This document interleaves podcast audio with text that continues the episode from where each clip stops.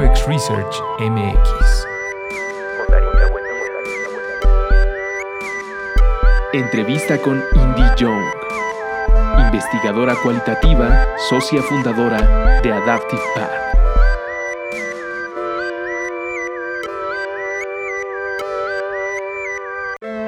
Okay, so um, I am a problem space researcher.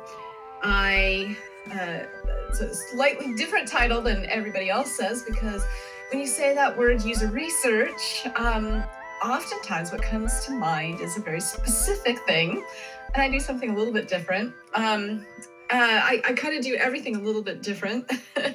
uh, so part of what I do is try to um, uh, teach people how to do those books and these podcasts and advanced training online um, where I offer extreme discounts for people who don't have good exchange rates with the US dollar. Um, so I'm always trying to think. Uh, this this is something that I've always done since I was a little kid. I've always tried to think. Well, what is this other person thinking? How how are they coming at it? Um, and uh, that bleeds into everything else that I do, I guess. But right now, pretty much my career is my life. I used to be a rock climber. Um, I used to be a runner. Um, yeah, I used to have a life. but now, not so much. Um, let's see where I've done a lot of traveling just to meet um, people at conferences. And um, before, when I had a life, I actually got to spend a lot of time down in Chile. Um, uh, by a lot of time is probably three weeks, uh, going around kayaking um, lakes uh, and um, visiting people and getting to know people. And that was one of the places where this kind of all turned around for me is that I expected to go down there thinking, oh, I'm going to see those volcanoes, I'm going to see the lakes, uh, the rivers, everything's going to be gorgeous, and it'll be all about what is growing, um, you know, the berries or the trees. But what turned out for me was the people. We would meet people way back uh, on these trails who who lived maybe way up in the mountains and they're bringing in their month's supply on a horse and we get to talking and we end up being invited over for dinner. And they tell us about you know those secret hot springs. Okay. and it was when i left it was that was a turnaround point. That was when i thought you know the people are way more interesting than the countryside. Um, so that was really important to me. That was back in the 90s Wow, that was uh, a long time ago. not for me. Okay well so thank you. Thank you so much for this amazing introduction. As i was saying before I start uh, um, recording for me it's really important to having this conversation with you because i'm a huge fan of your work. I always Thank looking you're welcome.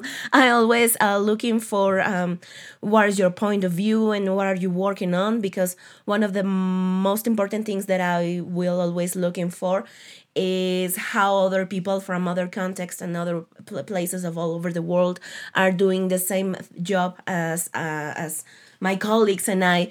And I would like to start before um, all this uh, amazing conversation to know am- more know more about you how how do you start by by raising your hand or you know grabbing a book and saying i'm going to do this i'm going to dedicate my life and my career to be a ux researcher how how was that for you Well, it didn't start out because that long time ago. Yeah. It didn't. There was no UX research. There was no UX really. Um, and it started out. I was a software engineer, and I was up until that point. We had really been writing software for other engineers and scientists. So there was a standard operating procedure or a, a, a, specific way of doing things that we would just embody in the algorithm. So you could go and talk to one or two subject matter experts or just read about it in a book, and voila, you stick it in the software, and there you have a program. Um, and then I, it was the early 90s, and I started working as an independent um, and got a a gig working for Visa, the credit card company. hmm And what they wanted to know was um, hey, we need somebody to design the front end for all the computers that are going to be used in the Visa call center, where we need to upgrade. Right now, it's just a, a green screen kind of thing. And we need you to design it. I said, okay, sure, I'll take that job. That'll be awesome. Uh-huh. And there was a place, um, and yeah, it was a big team. And the first thing I said is like, well, I need to go find out how this works right now. Oh no, no, no, we're gonna change it. I'm like, no, no, no, no, no. I need to understand how people are using it. So I managed to get a trip out to the um, other coast. It was on the East Coast. And uh, go spend a couple days in the call center and get to know the people, get to chat with them. Um, it was very informal. This was not, you know, observation or ethnography. I didn't know anything about that because that was an academic exercise, not something that you learned as a computer scientist. But as a computer scientist, I learned state machines and I learned bottom up uh, buildings. So I, I understood that you don't start from the top and um, and write something according to the way you think it is because then it won't represent everything that needs to be represented. Um, so super informal. I learned that you know people were getting up and running to an atlas, a, a paper atlas, because we didn't have Google then, Yeah. uh, to look up a street where you know where's the closest bank to where this person's hotel is. Um, there were probably I think 15 to 20 different languages being spoken in the room at the same time. wow. Um, yeah, it was global. It was really fun, very Yeah. exciting. Yeah. Yeah, and um, how quickly people like tab through screens to get to the right place to put the information in. Um, so I was learning all of this, and then went home, and you know, with the idea that it's uh, it was a very collaborative place. People were, you know. If they weren't able to find something, they would ask their colleague, or two of them would be looking over the um, the book, the map in that one particular city because one person knew that city better or something to try to find a bank. Um, and this is all about delivering credit cards to somebody who had lost theirs or who had it stolen. Okay. Yeah. Um, so I went back, I made a state machine out of it, and the state machine became the very first mental model diagram. You know, people are not uh, objects in a state machine, but that was the only tool I had to work with at the time. Okay. and um, and it grew from there. Basically, the um, the team that was doing the database, they looked at the state machine. They're like, "Oh, these are the pieces. This is how we set up this relational database. Here, here's all the pieces of it." Mhm. Like, yep, there they are. Um, the software uh, architects that are like, this needs to happen here, that needs to happen. They, it, the, basically, at the end of that project, uh, all the other teams came up to me individually, and they're like, you know, if you hadn't done that, we wouldn't be where we are now. That was awesome. okay. and and so that that basically became my career. This is what. Um, I have to do to make sure that if we're making software for people who are not other scientists or engineers, um, that their voices get heard and that what we create for them uh, starts to support what they're trying to get done, what their ultimate purpose is. Um, and part of that ultimate purpose in the Visa call center was to collaborate, to you know find information not only um, in the book but with your colleagues, Yeah. um, and get to know your colleagues. Yeah. So um, and then you know, and it's grown from there into this idea that we are uh, currently just making one solution that everybody has to use. And um, now people are starting to get the idea of making different solutions for different thinking styles. It's the same purpose, but maybe different philosophic approaches to it, and different um, different ways to present uh, access to what you uh, what you're building in order to support somebody. Yeah, totally. And actually, I, I was hearing you and I thought about this um, thought about being like a puzzle. And sometimes uh, doing research, it's something like uh, you are doing this huge puzzle and sometimes we don't even know how it looks like but you have to solve something and you have to be able to deliver something that it's really important and not only for our, our users but also uh, the business. Yeah. so and that yeah. that analogy the puzzle Yeah. also has I mean, that's exactly right. And it also has another role to play in that we have to make the pieces we have to make the pieces of the puzzle yeah. really clearly. They have to have really sharp edges and clearly cut out and clearly painted on top so that we know what the pieces are before we try to put the puzzle together. Yeah totally. Because uh, yeah because otherwise we're going to end up putting the puzzle together according to the way we're looking at it See, see, yeah, and sometimes that it's uh, really hard for us because uh, we have this approach and we have this knowledge about the things that we're supposed to do, but sometimes we don't even know how to how to talk with business people and how to deliver our results uh, by thinking about this impact on, on our users but also in the business. And for us it's something that it's uh, it has been really difficult because sometimes um, it feels like it's some sort of competition right? Sort of uh, i'm experiencing something really hard on terms about what i'm delivering uh, th- through my company, for example, S- probably this product or probably this solution it doesn't work, right? Uh, It's not going to help, but the business has to do it and it has to be able to uh, develop it because it's already sold. For example, have you Right. ever experienced something like that? And how how do you balance that? Because I don't know if if this happens to you but for me it's sometimes like a bummer and Yeah. i feel like depressed and i like but hey listen this is not going to work don't do it and it's like Yeah. I don't care i'm going to do it so how was that for you yeah this okay you are not alone oh excellent. I have heard that same story for the, from everybody for the past two years. Um, and this, I think, is our big issue right now globally. yeah yeah totally yeah.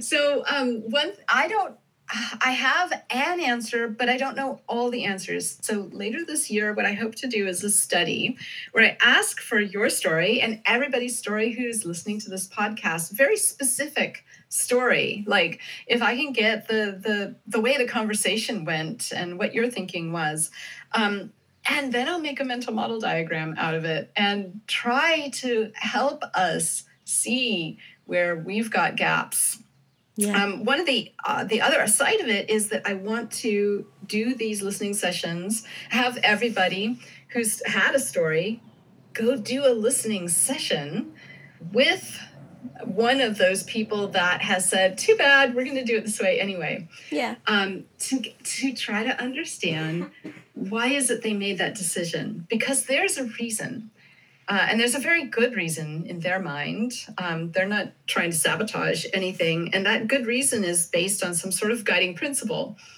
And what i want to do is understand what their guiding principles are. Hmm um, so this is my way.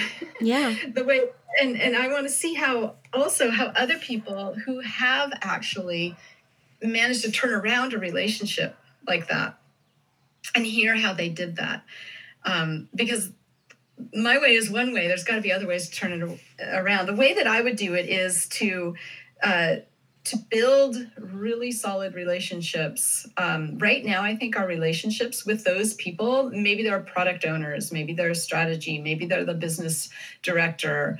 Um, but those people maybe they're one level above us maybe they're two levels above us. Um, we have no relationship with them right now. Um, we are we are thought of as a a tool, right? Oh, Yeah. you're the hammer. I'm going to pick you up and bang bang on this nail. Okay, now I'm done with the hammer. Um, oh, the hammer wants to tell me that this nail shouldn't go here. What Yeah. does the hammer know, right? yeah yeah. So, um, so the us as hammers, um, because I think we've rapidly grown these new internal company uh, groups, right? These internal teams. Um, we don't have a relationship with the rest of the org, and by uh, what my my new little thing that I'm saying is never eat lunch alone. Mm-hmm. Yeah. go go and try to eat lunch. Set up a lunch. Um, these other people have to eat, right? Yeah. Um, find the time where they have to eat and go eat with them. Um, or maybe it's not lunch. Maybe it's uh, a, a run. They all like to run or something. Um, uh, whatever it is, find their time and insert yourself and and chat. Have a chat. Don't tell them anything. Yeah. Find out about them. And the goal of this thing is to find out what their guiding principles are and see if you can understand how valid their reasoning is, uh, where it comes from, and how like maybe it would be too hard to do it with somebody that you just um, felt really uh, rebuffed by. Right. So Yeah. maybe you do it with somebody else and then try that person a month later when you've got over it. Yeah. Um, but that that's only one solution. There's got to be others. But I think that if you, um, if we start to understand their guiding principles, um, they will feel heard and quite possibly recognize that we are. Um, we are very good at listening Yeah. and possibly try giving us the gift of listening back. Now that's that's the weak link. Wow. Yeah. And if they give us the gift of listening back, then we can say a little bit about um, how our guiding principle is, uh, for the most part, to understand what that person's trying to get done and support it. Um, we really want to understand maybe differences between people. Maybe a guiding principle has to do with inclusivity or um, diversity Yeah.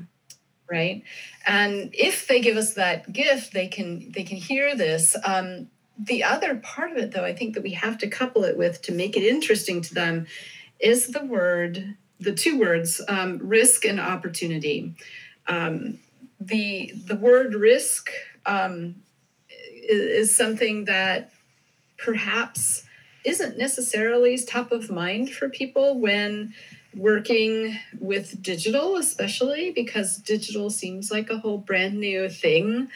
Uh, like digital wasn't around, you know, 30 years ago. Yeah.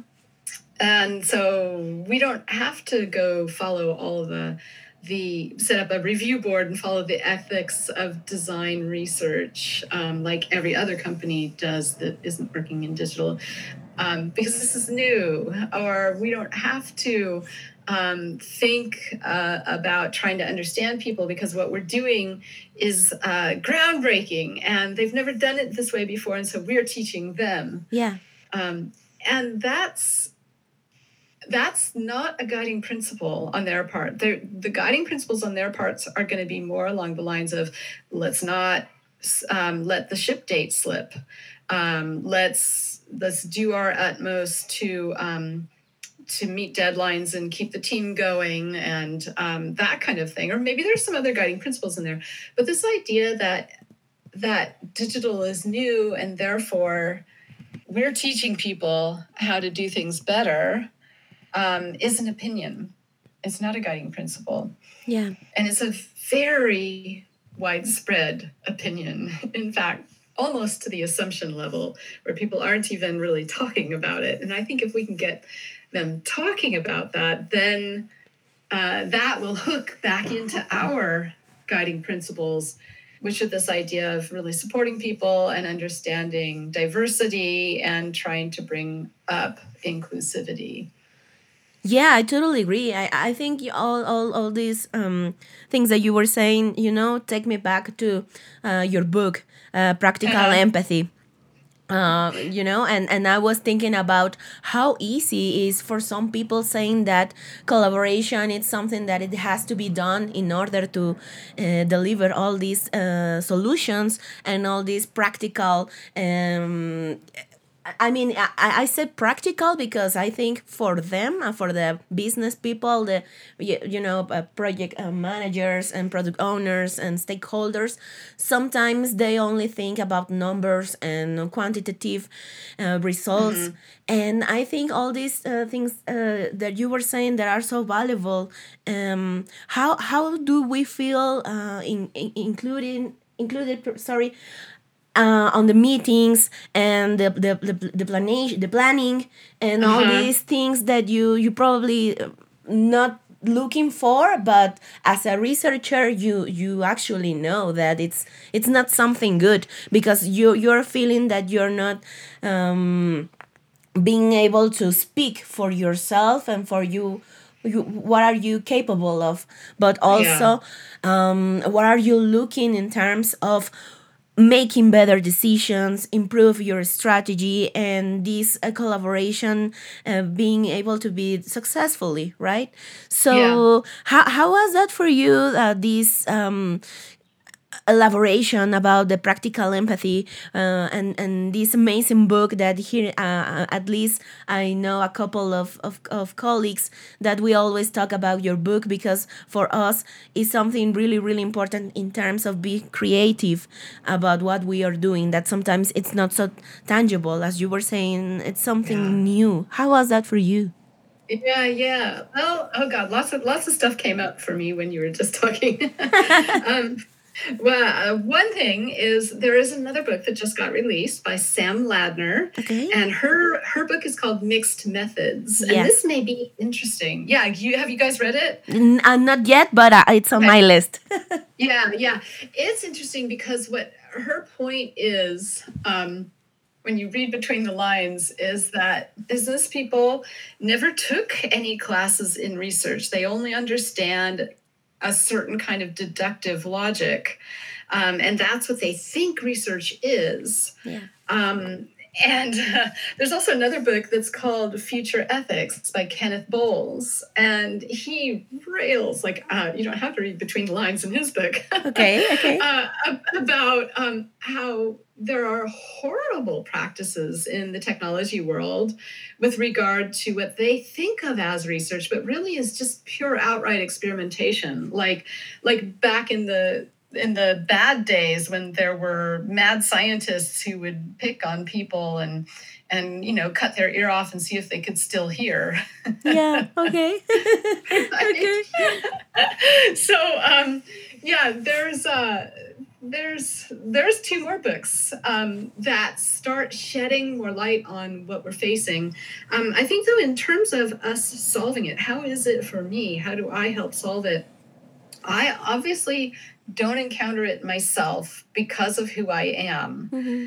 Uh, the people who reach out to me uh, have have share share these philosophies even if they're reaching out to me from uh, a, a, a, layer of management higher up they share or at least understand or are interested in these philosophies um, so i haven't had to go butt heads but the the way that i um, that because I've been hearing these stories that hurt. People hurt. Yeah. Um, uh, and we're like, we are not hammers. No somos martillos.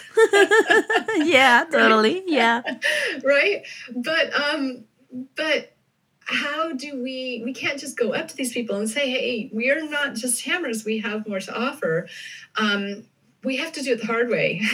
totally. Yeah, we have to do it by building relationships with them and getting them interested in our guiding principles.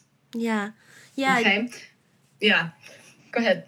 No, I mean, I, I was thinking about this thing that you were saying about these principles, that it sometimes it has to be not only what I'm feeling or what I'm doing, but but also what I'm believing. And yeah. sometimes it's something that I will probably be you know wrong. I don't know. I'm so sorry mm-hmm. for my old colleagues that they will hear this. But sometimes we and you were say pretty pretty right. It's like it's not all about me but how can i make this distinction and split myself for being able to be open and not be hurt and actually understanding that they probably my work? Yeah it's it's it has to be to to something probably more like on demand um, on demand research right? Sometimes like a stakeholder come up to me and say like um, my sales are decreasing. I need a survey right? Right. so it's like mm, no it's not going to work like that. Why don't we just you know discuss and tell me about your problem and we can think about something else that it's not only a survey but uh, they they don't listen right sometimes Yeah, they don't listen. They don't listen because they don't see us as anything more than a tool to pick up. yeah Yeah. We have to change that. how Building relationships. I well, that's my way of changing it. I think there might be others.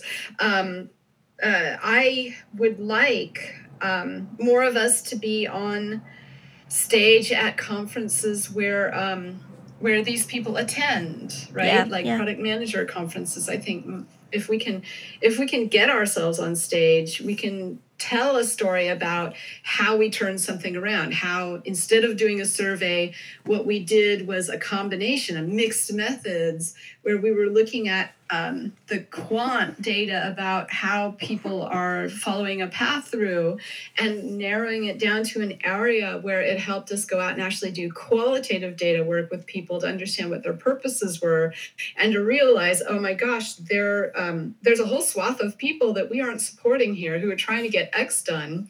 Um, and we're doing like a tiny bit of X, but not the whole X, because we never were interested in those people because we didn't even know about them. yeah And now it turns around, and all of a sudden the company's making four times as much money. yeah We need to, yeah, we need to tell those stories because I think those would get their attention. We don't have a lot of those stories. So that's why I'm also suggesting that we need to go about building relationships with these people who have hurt us. Um, and it, it's, it's painful because we've already been hurt. Yeah. Yes. but um, but if we can let go of the personal hurt and embrace the field, our own discipline globally, um, if we're able, one or two of us, to build a relationship with somebody enough that that person starts to be interested in our guiding principles and actually says, Well, yeah, okay, yeah, let's discuss this. Maybe you're right. Maybe the survey isn't the thing. yeah Um, and one or two of us will get through, and one or two of us will get some examples to talk about on stage. And we're doing it for our discipline instead of just um, thinking about it as our own pain in a way, right? Oh my God, that sounds like being a martyr for the cause. I totally agree. I totally agree, and I think that the, the thing the thing about uh, conferences. I mean, you you you you you touch this, and um, right now I'm I'm working on uh, presenting a conference in Toronto about uh, yeah, the the conference uh, UX uh, research research. Um, um, June 5, I think it is. uh huh. Yeah. And what I'm going through right now, it's something that I was talking with my content advisor, and it was like something I, I don't want to be this something about me. I don't want to be you know showing myself as hey i'm darinka i'm doing this uh, look at me i'm so cool no? I'm, I'm, I'm, I'm thinking about my, my conference is about the, the duty uh, of building a community. Because for for my country and in latin america we are not so uh, we're not there like like you guys.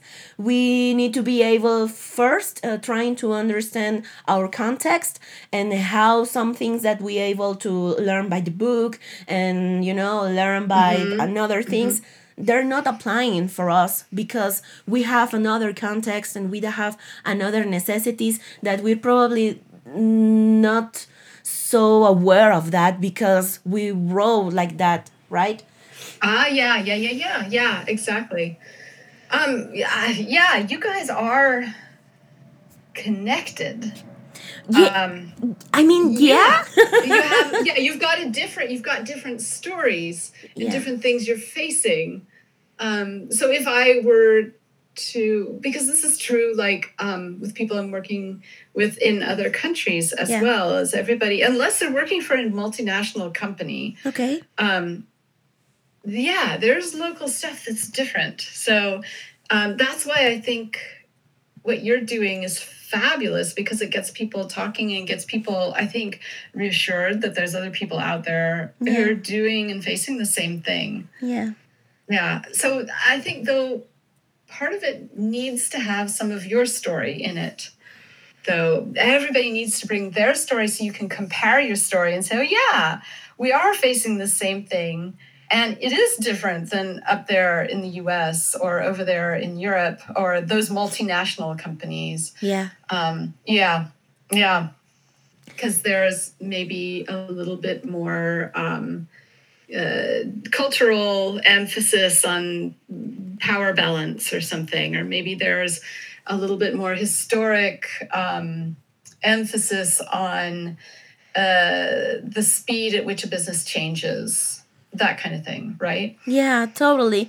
And uh, the, the the other thing that you were saying about uh, sharing with the community and be able to reach the most people who probably doesn't have um, the money or it doesn't have you know the time sometimes to be to travel to other Yeah. places. And i would like to know about your work as uh, webinars and uh, how are you preparing to thinking about teaching online courses? I mean such as uh, the, the the one that you were going to to to give uh, in march that it's uh, thinking style segments and I, I would like to understand how how are you facing this preparation but also how's how's the um, the dynamic about being able to teach online? Because sometimes uh, it it, it could be you know like a barrier for someone. Like i i don't know. I prefer to be uh, present because my way to learn it's uh, way different from you know taking an online course and Yeah. sometimes like that so how was that for you this uh, i mean you have a huge experience of that and i think this is really really valuable for for our industry how was that for you So the um the I have bigger plans than what I have in place right now. But Yeah. um, one of the things that I uh, so for, I already said that I want to be as inclusive as possible. So there's all sorts of different levels of ticket prices because of the stupid currency exchange rate. yeah Um, the one thing that I can't change is the language. I do all of my courses in English, Mhm. um, and uh, everybody who attends them will need to, to learn in English Yeah. um, and then translate back. Uh, to their, you know, every time you learn something new, you have to translate it, even if it's in your own language, to translate it back into like how does it fit in the way that you already think about things. Um, but you're also having to do this language translation. So one of the things that I do in preparation um, is uh, keep in mind that the, the the language translation may be an issue. So I offer um, these online courses are live. They're live courses Mhm. um, eh, for two hours uh, once a week, and you can pick which class you want to attend. I have different classes at different times, so that if you're in a different part of the world, Mhm. um, hopefully it'll match up with a time that you have available. okay okay yeah, and um, uh, so the live classes have discussion. I stop in the middle and I encourage people to speak up and ask questions. There's always a couple of people who are the question ans- askers and a couple of people who never ask any questions but um, learn from the other people's questions. But Yeah. I also, yeah. Um, so that's that's kind of how that goes. But to do the language part, I also record these things and let people um, listen to them for a whole week yeah uh, so that they can slow it down. Like, um, you know, if you're speaking Portuguese yeah um, and English is really good uh, when you're when you're listening, but when you're trying to learn, you want to sort of translate it back. You can listen to it as many times as you want and slow it down. My goal my goal is to be able to offer much smaller lectures on a uh, subscription basis where it's a whole set like of i don't know 20 or 50 lectures for say the one course thinking style segmentation Yeah. and um, and you get access to those for a year and that means you can you can still go back to them when you maybe when you're doing the course you're not actually trying to get this done in your work Yeah. but then when you are trying to get this done in your work you still have access and you can go back to that one little lecture you don't have to go through like the whole class recording which is like two hours and try to find the darn thing yeah, yeah, totally. It's like a uh, sort of of appendix or something like a you you can go through through the, the information whenever you need it, right? Yeah, exactly. With the long recording, because I haven't had time to record those short ones yet. Um, uh, with the long recordings, I actually put timestamps, so there is a little bit of help there. but I don't have a really good way of offering people access. So when people have taken the course and they need access again, they contact me. I give them access, but I have to do it manually. Okay. Um, it's yeah, it's crazy. So I've got to set up something. yeah. but, but back to the the live classes the whole idea is that when we do stop and talk um, people will bring up cultural differences or language differences Yeah. um, and we'll talk about that and i think that that's extremely fun for everybody in class because we're all interested about each other Yeah. um, because of who we are and what we're doing, right? right yeah Yeah. so that that part is fun and then um, the methodology that i teach is very um, it's very structured so that it feels um, replicatable. It feels like oh yeah okay now i can go out and do this. Um, and the uh, there's a slack channel as well where people will ask each other.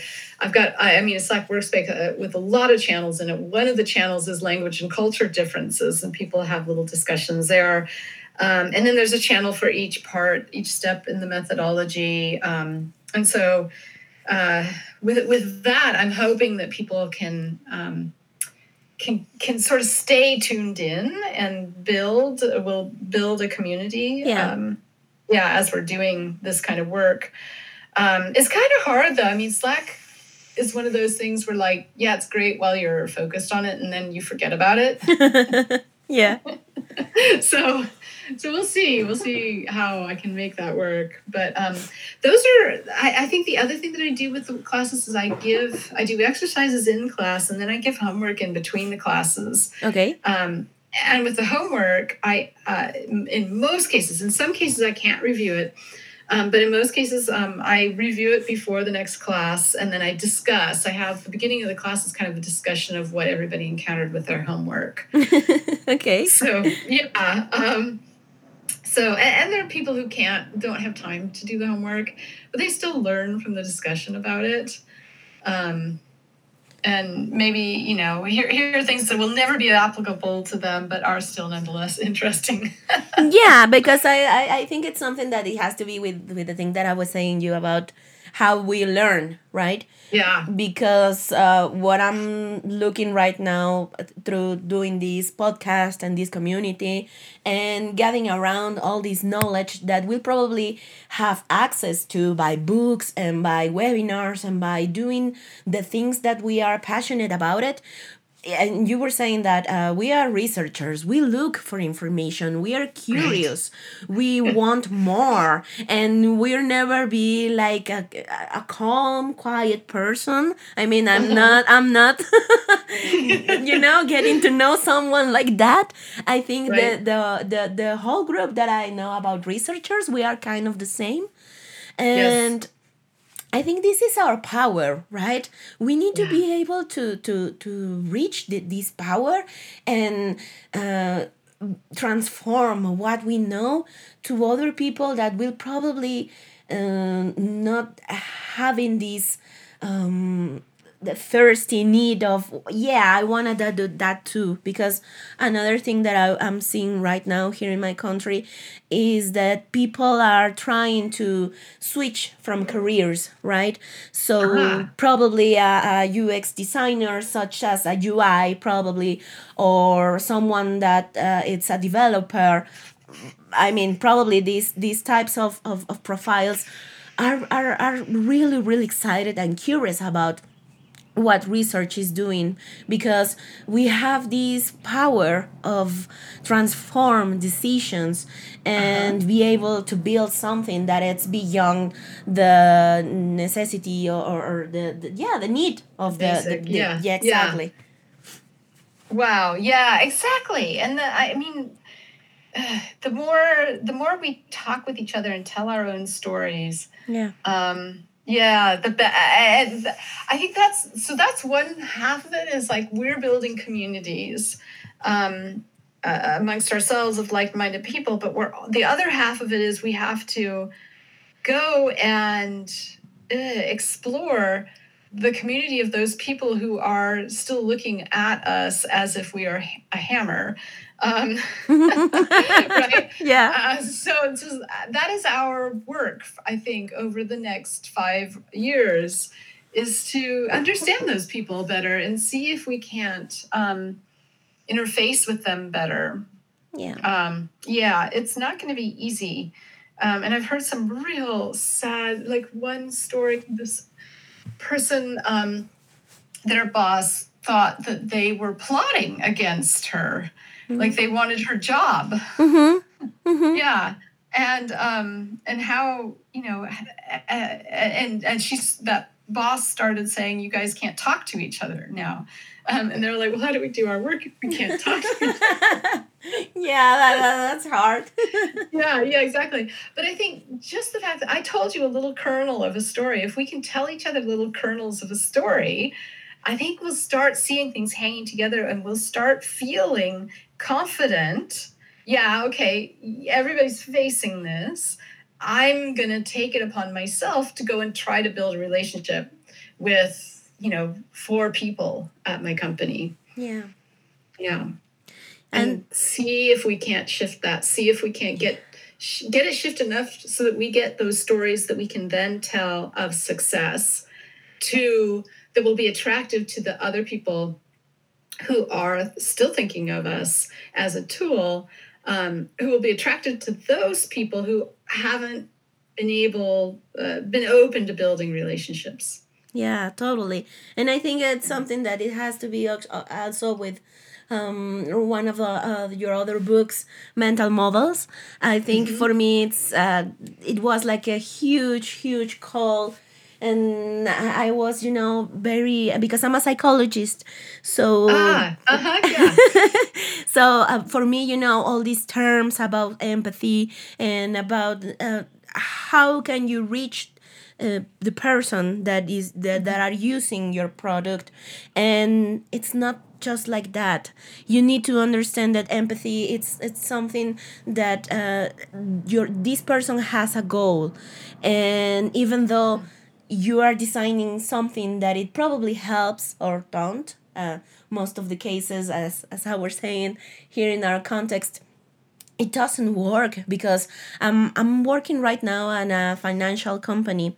So mm-hmm. most of the times we are looking for products that there are not, uh, you know, getting these uh, huge, huge success because ah right people here at least here in my country in mexico we don't we don't have this um, habit to save money for example right mm-hmm. because yeah. we have another uh, context and we have another needs and most of the population doesn't have the the the the, the money right uh-huh. to be yeah. able to save so it's something it's not so complicated right and i was trying to explain to my stakeholders something that uh, it's not because our product is bad designed and it's not because uh, probably the task it's it's not simple you can design mm-hmm. something really beautiful in just three steps and you know really mm-hmm. really great as a designer but your people doesn't have the money to save right. it. You're going to have to start another program. Yeah. you send money to those people so that they will use it. yeah, exactly. So I, I think it's something that it has to be with the research and, and the mental models that people has and be able to understand that regardless of whether or not they are aware of the thing that we are designing um, it's not going to work because we we don't understand what I actually doing with uh, these people, right? Right. So how was that for you first to write about it because it's something that it it's it's it's it's like a big goal, right? Be able to uh, get down all this knowledge and prepare these amazing books and be able to deliver these these amazing uh, results to the people that we actually trying to learn by by it. So um, how has the process uh, by, uh, for you to to be able to deliver this amazing knowledge? Um, hmm. so the book I wrote, uh, it was not hard to write the book Yeah. because I had been doing this uh, and perfecting kind of this methodology. And, and of course, since I wrote that book in 2008, I have perfected it even more. So I wrote another book. okay. and then since that book, I've perfected it even more. So I've created the online courses. Yeah, totally. So, but um, yeah, the the the the process all started back at that Visa credit card um, thing. The the next step after that, um, in terms of perfecting. Uh, you know, making it visual because it wasn't visual for a long time. I did a lot of work for little startups and big companies um, where I gathered this kind of data and didn't become a mental model diagram until I was working with a company that was selling satellite uh, Okay. footage. So sa- this was before Google Maps, Okay. um, and they would sell satellite footage to, I guess, the um, the military, Mhm. uh, and maybe to some cities and governments, maybe. Okay. Um, and uh, they were eh, they were unable to see kind of how their the people they were selling to were seeing their products. So what i did was i drew it for them. I drew them a mental model diagram based on the, the data that i had. Um, the, the first mental model diagram was just showing that um, basically all i wanted to do was show that there was this huge gap here. Yeah. Yeah. um, and it wasn't even set up the way the the the diagram is now. But um, the idea of the gap, I think, was an important one, um, and that was um, something that uh, the people that I was working with. Uh, especially at the higher level, they're all like, "Oh, I am so glad you opened my eyes to that." And that is that's been one of the um, really exceptional things about it also this idea of being able to prioritize because oftentimes um, they're they're like we've got to do all these things but we only have these resources to do them in and we can't do them this year. Um, so how do we decide what to do first?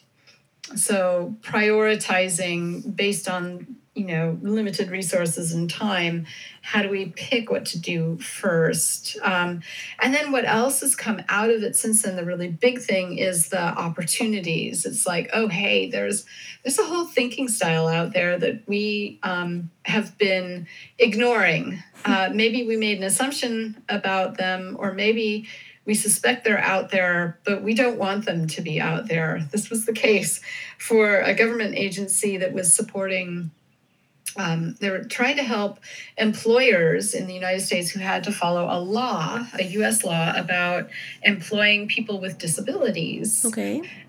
And um, so they were trying to help the employers uh, learn how to adhere to that law with, you know, things that they wrote in brochures and little videos and things. And um, and what we found out was that they were hoping everybody who was uh, in uh, human resources in the employers' uh, companies, they were hoping that all those people were really empathetic to the people with disabilities and they were they knew there's probably people who weren't empathetic to people with disabilities but they're like oh those i don't want to think about those people Yeah.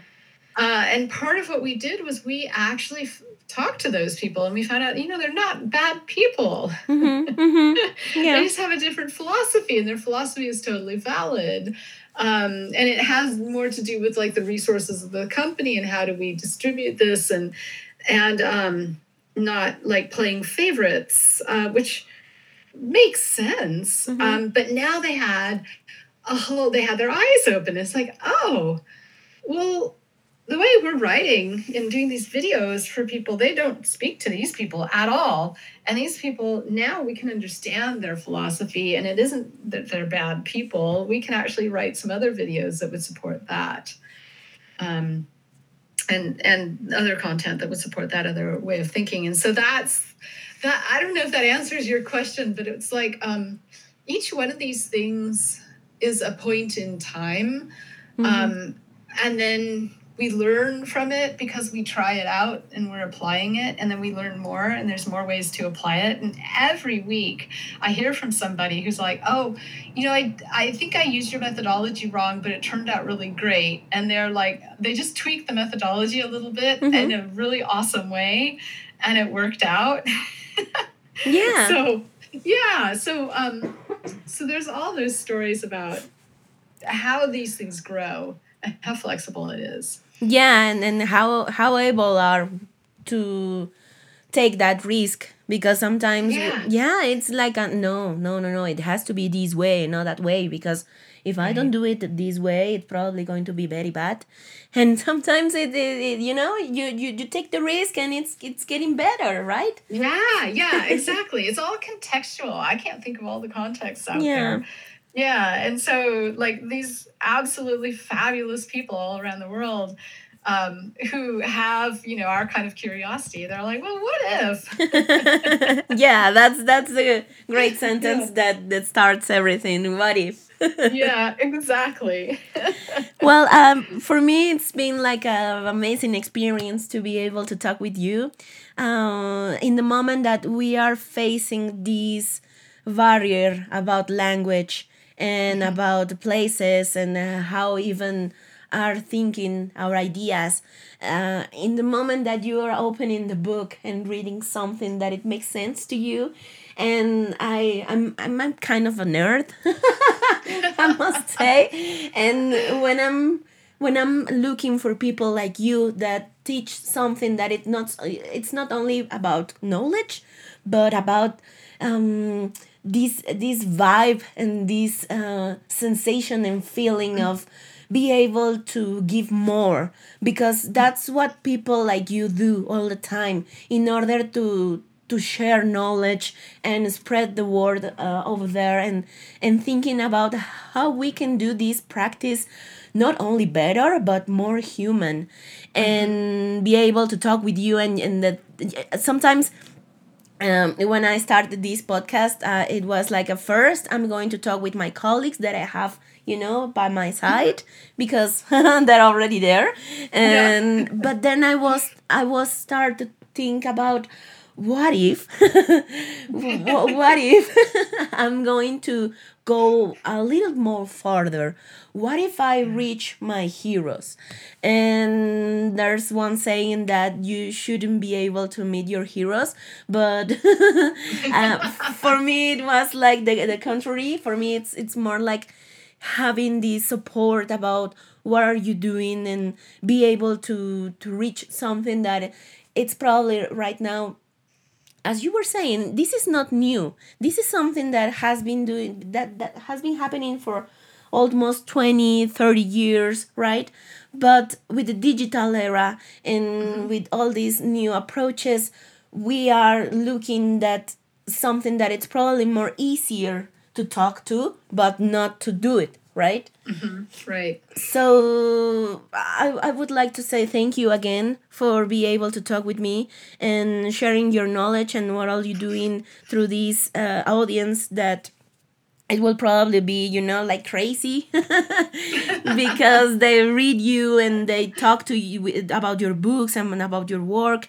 and what what's next for you what are your next challenges what are you preparing on and if you could think about you know one little advice for all my folks my researchers uh, from this uh, part of the, the globe what will be for for us to to to, to be able to to learn about uh, well, um, I think we, we covered a lot of it. I mean, one of the one of the things is like you're not alone. Yeah. Um, there's a lot of us around the globe, um, and we're not alone. But we are alone when we face that that person who's telling us, "Oh, just go do a survey." Yeah. Um, and and in that moment, recognize that you're having an emotional reaction. Um, let that you know you can you can tell that emotional reaction you know hang on i'll get back to you right Yeah. and you could you could maybe seize the moment and say well where is it that um what is it that makes you think survey um you what is the knowledge that you're after Mhm. to this person and and sort of start a little listening session there try to see if you can dig back into where they're coming from and and treat it not as as a i want to tell you what's wrong because you're never going to tell them that they're wrong in Yeah. that listening session it just maybe try to see if you can find out what that guiding principle is Yeah. back there. Yeah. So maybe I mean, if if you can let go of that emotional reaction because you know all of us are feeling that too in our own encounters. Yeah, totally. yeah. So maybe that will help. Yeah, totally. I mean, because we are so emotional sometimes, right? yeah, yeah, yeah, yeah, exactly. And um, at least in in America, we're not, um, especially in business, we're not supposed to have emotion. okay. um yeah so um But it- so often yeah so often it just gets uh you know how when you put it underneath the rug and then it grows? Yeah exactly. Because it's it's it's it's something that I, obviously I, I don't know about it but i mean if you're working with user experience and about emotions and feelings and thoughts Yeah. and reactions and model mentals and all that stuff but you're not able to talk about it i mean it's probably even harder. Yeah.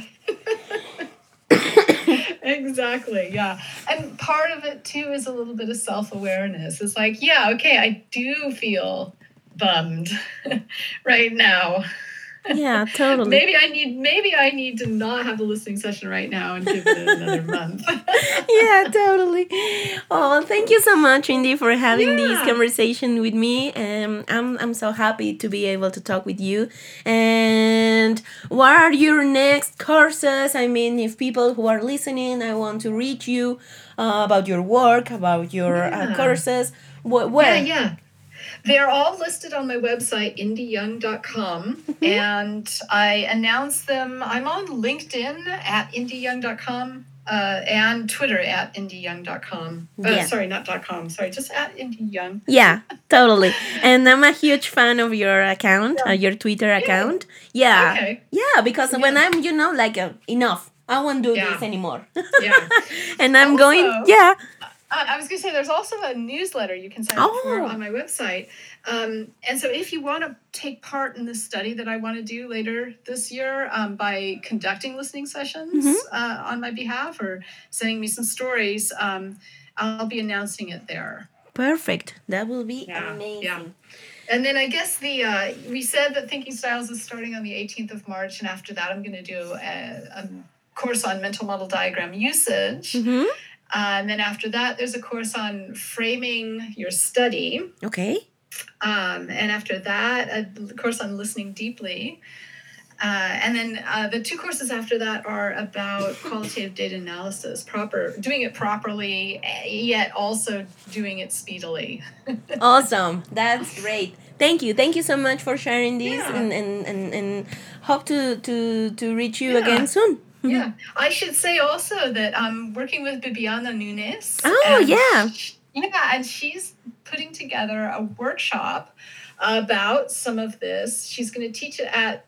I can't remember the conference. We're going to have to figure that out and put it in the show notes. Um, but she's going to teach that as a one day workshop, I think. Oh, perfect. I definitely would look after her. I mean, she's a, Yeah. a, a great colleague, and actually, I'm going to um, do a recorder with her as, as well. So, yeah, that will be excellent and, and really, really exciting to see. Yeah, excellent. Yay! Thank you so much, Indi. Okay, thank you.